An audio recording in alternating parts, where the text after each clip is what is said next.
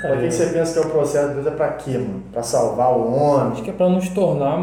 Transformar. Pra nos tornar mais, mais pra perto da, da, daquilo que ele é, mano. Pra nos tornar a originalidade como era Adão, mano. Que Adão dominava sobre tudo, mano. Rapaz, eu vim pensando em algo interessante. O porquê dos processos. Assim, cara, se Deus sabe como as pessoas vão se comportar através do processo, porque eu creio que o processo ele está posto para todos, mas nem todos se deixam transformar pelo processo. Alguns veem como um problema, outros veem como uma normalidade, ou seja, a vida é assim mesmo.